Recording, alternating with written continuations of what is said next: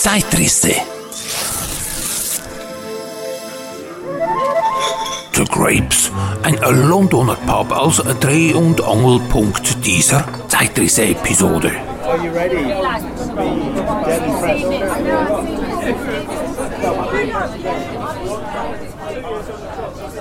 London, eine Stadt mit magischer Anziehungskraft. Immer wieder gibt es da Neues zu entdecken abseits der touristischen Hotspots. Im Stadtteil Limehouse in East London beispielsweise, bequem mittels Zugverbindung zu erreichen, findet man am Nordufer der Themse zwischen dem Tower-Bezirk und Canary Wharf ein bezauberndes Pub, dessen Anfänge auf das Jahr 1583 datiert werden.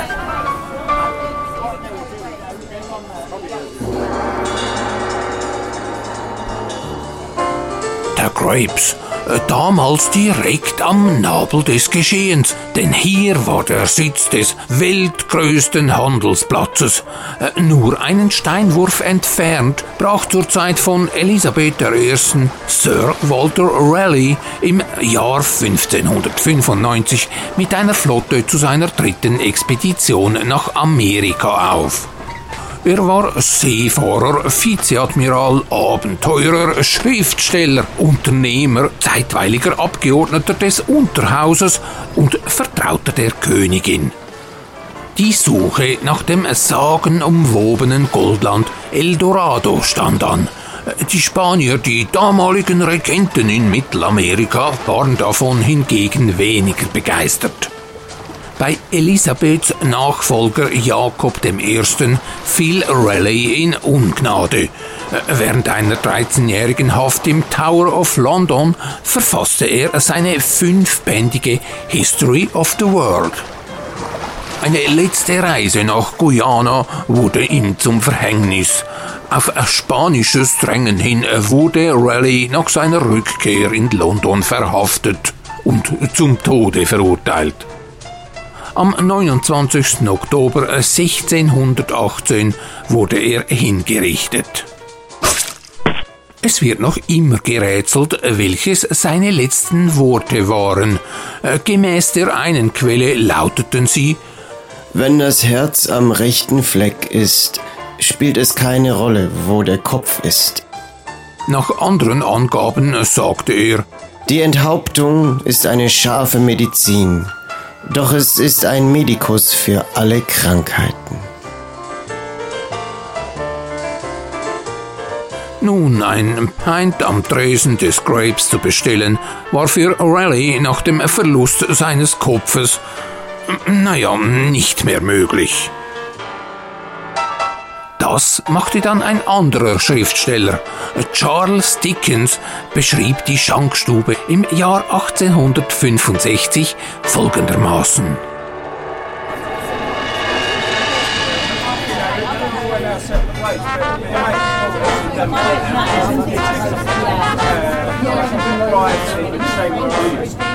To Grapes in Our Mutual Friend uh, by Charles Dickens. A tavern of dropsical appearance, long settled down into a state of hale infirmity. It had outlasted many a sprucer public house. Indeed, the whole house impended over the water, but seemed to have got into the condition of a faint-hearted diver who has passed so long on the brink that he will never go in at all. Eine Beschreibung, die den Nagel auf den Kopf trifft. Das Krebs wirkt wirklich ein wenig wie ein angeschlagener, am Fluss abhängender Taucher mit seinen kühn übers Wasser ragenden, aus Brettern und Balken gezimmerten Balkonen, die manchmal den Eindruck vermitteln, mit ihrer Last einer Horde beschwingter Gäste gleich in die Fluten hinabzustürzen.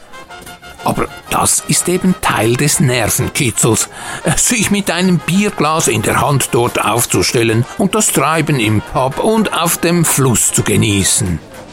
Natürlich nur bei schönem Wetter.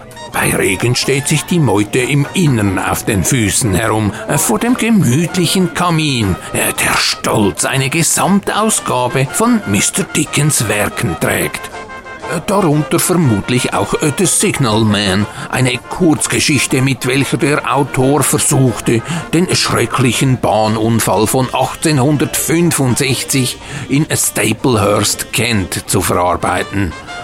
Dickens war damals Passagier des Zuges und überlebte die Katastrophe, im Gegensatz zu zehn Mitreisenden, die dabei ihr Leben verloren. Englische Eisenbahnen ah, Moment, da ist mir doch kürzlich folgender Artikel aus dem ausgehenden 19. Jahrhundert in die Hände gefallen. Die Abschaffung der zweiten Klasse in England die Entvölkerung der beiden oberen Klassen auf den englischen Eisenbahnen ist zur Tatsache geworden. Schritt für Schritt hat sich diese Revolution vollzogen. Der Reisenden erster und zweiter Klasse wurden es immer weniger. Die dritte Klasse füllte sich immer mehr. Um nicht ganze Wagen leer spazieren zu fahren, griff man zu dem einfachsten Mittel. Man schaffte die zweite Klasse ab. Dasselbe taten die meisten übrigen Bahnen. Die Mittellandbahn, die Bahn Manchester-Sheffield, die Lincolnshire Bahn, die Cheshire-Linie, die Nordbahn, die Nordbritische, die Caledonia-Bahn und andere. Und nur im Londoner Vorortverkehr sowie im Verkehr mit gewissen Anschlussbahnen machte man der eigenartigen Verhältnisse wegen eine Ausnahme. So wird es voraussichtlich in nicht zu ferner Zeit in England nur noch zwei Wagenklassen geben die erste Klasse für die ganz Reichen und die dritte Klasse für alle, die sich dazu nicht rechnen. Ein Verhältnis, das in Nordamerika schon längst besteht. England ist hier übrigens im engeren Sinne, den industriellen Teil von Schottland inbegriffen, zu verstehen. In Irland bilden die Einnahmen aus der Benutzung der zweiten Klasse nach wie vor einen wesentlichen Teil der Gesamteinnahmen und stellen sich rund um 12 Prozent günstiger als bei den englischen Bahnen. Eine Depesche aus Die Gartenlaube, Nummer 26, 1893.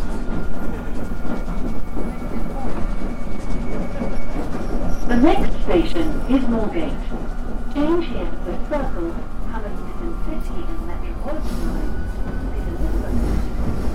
Die dritte Klasse wurde dann irgendwann wieder zur zweiten Klasse und so ist das bis heute geblieben. Bei London Underground hingegen gibt es kein Klassensystem. Dort zwängen sich alle unabhängig vom gesellschaftlichen Status in ein und dieselben Wagen der Züge, die auf den Hauptstrecken beinahe im Minutentakt verkehren fahren wir doch mal schnell nach Camden Town, äh, mittlerweile einer der meistbesuchten und angesagtesten Stadtteile von London. Äh, die Sängerin Amy Winehouse lebte einst dort.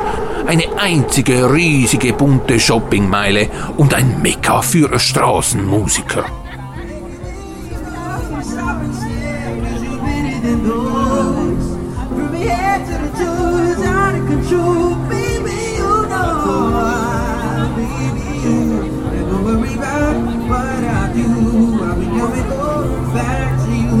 Every night do me right. You're the type of woman serves for these. It's full of diamonds here for the rings. And you're my star.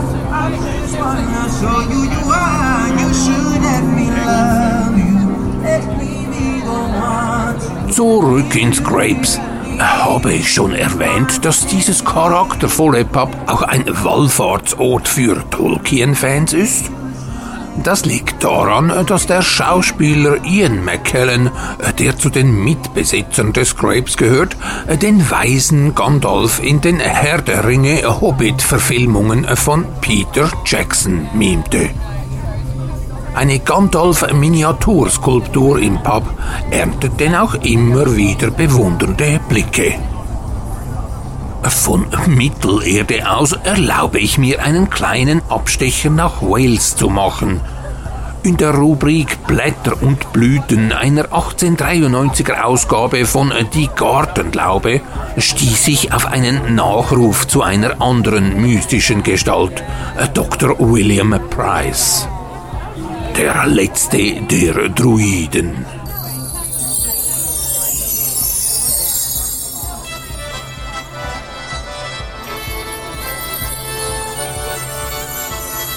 In dem Städtchen Lontwisant in Wales starb dieser Tage der letzte der Druiden, der hohe Priester der Sonne, Dr. William Price, der ein Alter von 92 Jahren erreicht hat.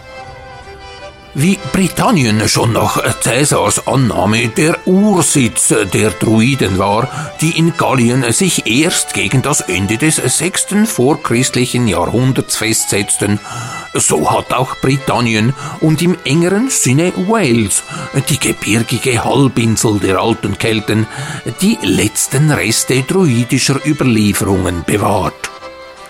Die Druiden, Priester, Wahrsager und Sänger ihres Volkes durften die von ihnen als Geheimlehre verwalteten Kenntnisse in Medizin, Astronomie, Mathematik, Naturkunde, Rechtswissenschaft nicht niederschreiben, äh, mussten sie vielmehr in mündlicher Überlieferung durch ein langes bis an die 20 Jahre währendes Studium auf ihre Schüler und Nachfolger übertragen.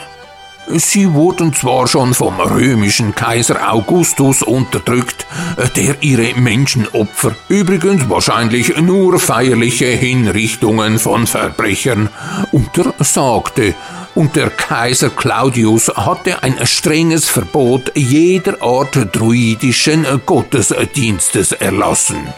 Trotzdem hat sich die Druidenlehre, sie bekannten sich unter anderem zu der Unsterblichkeit der Seele, äh, nahmen eine Art von Seelenwanderung an und glaubten an eine ewige Materie mit gelegentlichen Veränderungen der gegenwärtigen Form durch Feuer und Wasser, eben weil sie auf mündlicher Überlieferung beruhte, dort im alten Wales bis in unsere Tage fortgepflanzt, als die geheime Wissenschaft einiger Männer, die sich für die Nachfolger der alten Druidenpriester ansahen.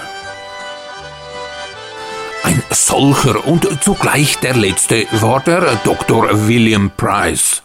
Die Oberpriester der Druiden hatten eine besondere Ordenskleidung, die hauptsächlich in einem kurzen Untergewande mit eng zusammengehenden Ärmeln und einem Mantel, dem Bodocuculus, bestand, und auch Dr. Price ging als hoher Priester der Sonne in einer absonderlichen Tracht einher in grünem Rock, grünen Beinkleidern und roter Weste und mit einer Art von Hut, der aus einem Fuchsfell verfertigt war.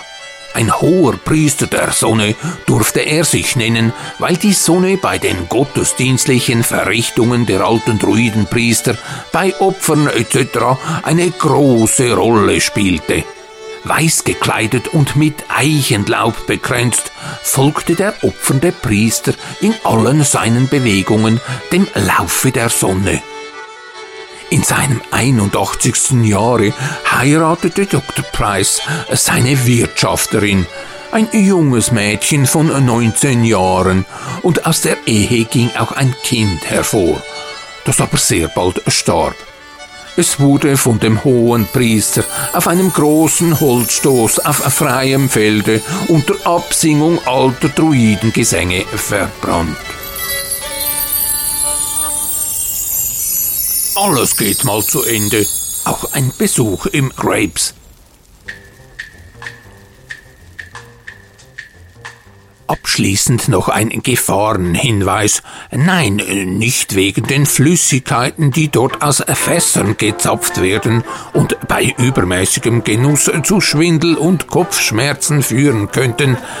Nein, beim Verlassen des Pubs ist Vorsicht geboten, wegen der Radfahrer, welche die verkehrsberuhigte Straße für sich beanspruchen. Automobile, die im Schritttempo fahren, können leicht eingeschätzt werden. Die Bürolisten und Banker aus den Glastürmen der Canary Wharf, die am Feierabend auf ihren Rennrädern über die Narrow Street rasen, eher weniger. Vom Grapes machen wir jetzt einen größeren Sprung aufs europäische Festland, in die Schweiz. Das Pub nennt man hierzulande und seit ewigen Zeiten Beiz. Einer solchen Kneipe ist das musikalische Stück Kleinkunsttheater Friedau gewidmet. Zum Inhalt. Romi muss die im Oberland gelegene Beiz Friedau, die schon ihre Großmutter und ihre Eltern bewirtschaftet hatten, nach 20 Jahren aufgeben. Ein letztes Mal tut Romi das, was sie am besten kann, mit wilden Geschichten und starken Liedern unterhält sie ihre Gäste, erzählt ihr bewegtes Leben und das der Friedau. Unterstützt von ihren Stammgästen Uli und Charlie wird die Friedau so noch einmal zu dem, was sie immer war. Ein Ort, an dem man sich wohlfühlt und für immer bleiben möchte. Jetzt hat ja mein Vater im 60 schon die wunderbare Musikbox in Friedau gestellt. Ein Roccolo. Äh, schieb sie mal hier, Charlie. Das ist Roccolo. Ce soir j'attends Madeleine, j'ai apporté du lilas. Je les porte toutes les semaines à Madeleine, elle aime tant ça. Ce soir j'attends Madeleine, on prendra le tram 33 pour manger des frites chez Eugène. Madeleine, elle aime tant ça. Also, gell, es hat dann auch noch andere gehabt, die jeden Tag gekommen sind. Also, also äh, zum Beispiel, äh, oh, der Ronner, der Ronner. Gell? Fanny und ihre Lebensabschnittspartner, der Harry. Also gut, am Anfang, gell, da hatte ich auch noch viele Junge. Gehabt. Die super blonde Barbara. Der Uwe. Ja. Ein eingebürgerter Deutscher war das. Hallo miteinander, ich bin der Papierli-Schweizer. Oh, der Gregi. Da nicht. Die hat sechs Kaffeerämli gebraucht in ihren Schwarztee. Ich meine, da kannst du ja nicht saufen. Der Sebi. Oh, der Sebi. Ja, der Sebi, das war so ein Herziger. Ein so ein Herziger, einfach ein Pechvogel, gell? Gell, ist eine von denen oder eine von denen mal nicht gekommen, dann hast du gewusst, ist etwas. Also, entweder schwer krank oder, oder Kiste. Oder tot. Gut, es hat dann zum Glück immer irgendjemand Bescheid gewusst. Und dann haben wir dann je nachdem dem oder der ein Kärtchen geschrieben, ein Päckchen geschickt oder halt gerade für einen Kranz gesammelt.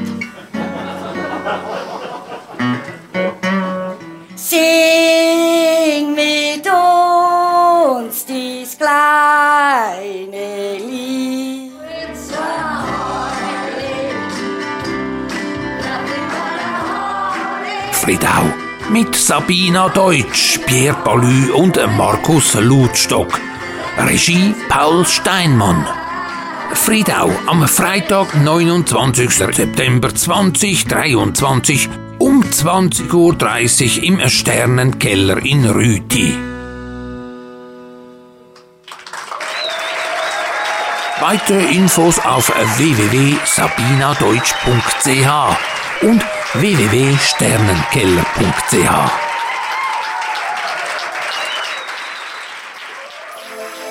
Zeitrisse. The Grapes, ein Londoner Pub als Dreh- und Angelpunkt. Mit Tanquelle und Raffaelius Alva Cruz durch Raum und Zeit. Danke an Philipp Binkeli von Akzent D für das Einsprechen der Dickens-Textpassage. Der Zeitrisse-Podcast ist genauso unverzichtbar wie der Gerstensaft, der Gläser erst zu Biergläsern macht. Zeitrisse-Zapfsäulen gibt es bei Spotify, Apple Podcasts, Deezer und Co., aber auch auf YouTube und www.zeitrisse.ch. Dort besteht auch die Möglichkeit, den Zeitrissemachern etwas in die Spendenkasse zu legen. Dankeschön. Thank you. Merci beaucoup. Grazie mille. Da capo. Weil die Zeit ausging und kein Platz mehr für eine weitere Story war, hier zum Ausklang noch ein wenig britisches Meeresrauschen, aufgezeichnet in Brighton im September 2023.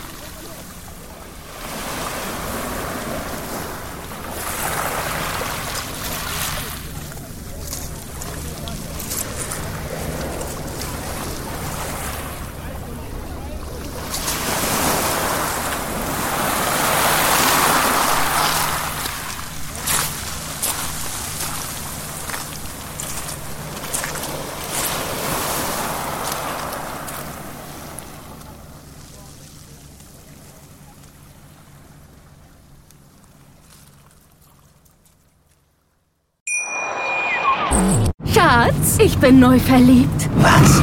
Da drüben. Das ist er. Aber das ist ein Auto. Ja, eben. Mit ihm habe ich alles richtig gemacht. Wunschauto einfach kaufen, verkaufen oder leasen. Bei Autoscout24. Alles richtig gemacht.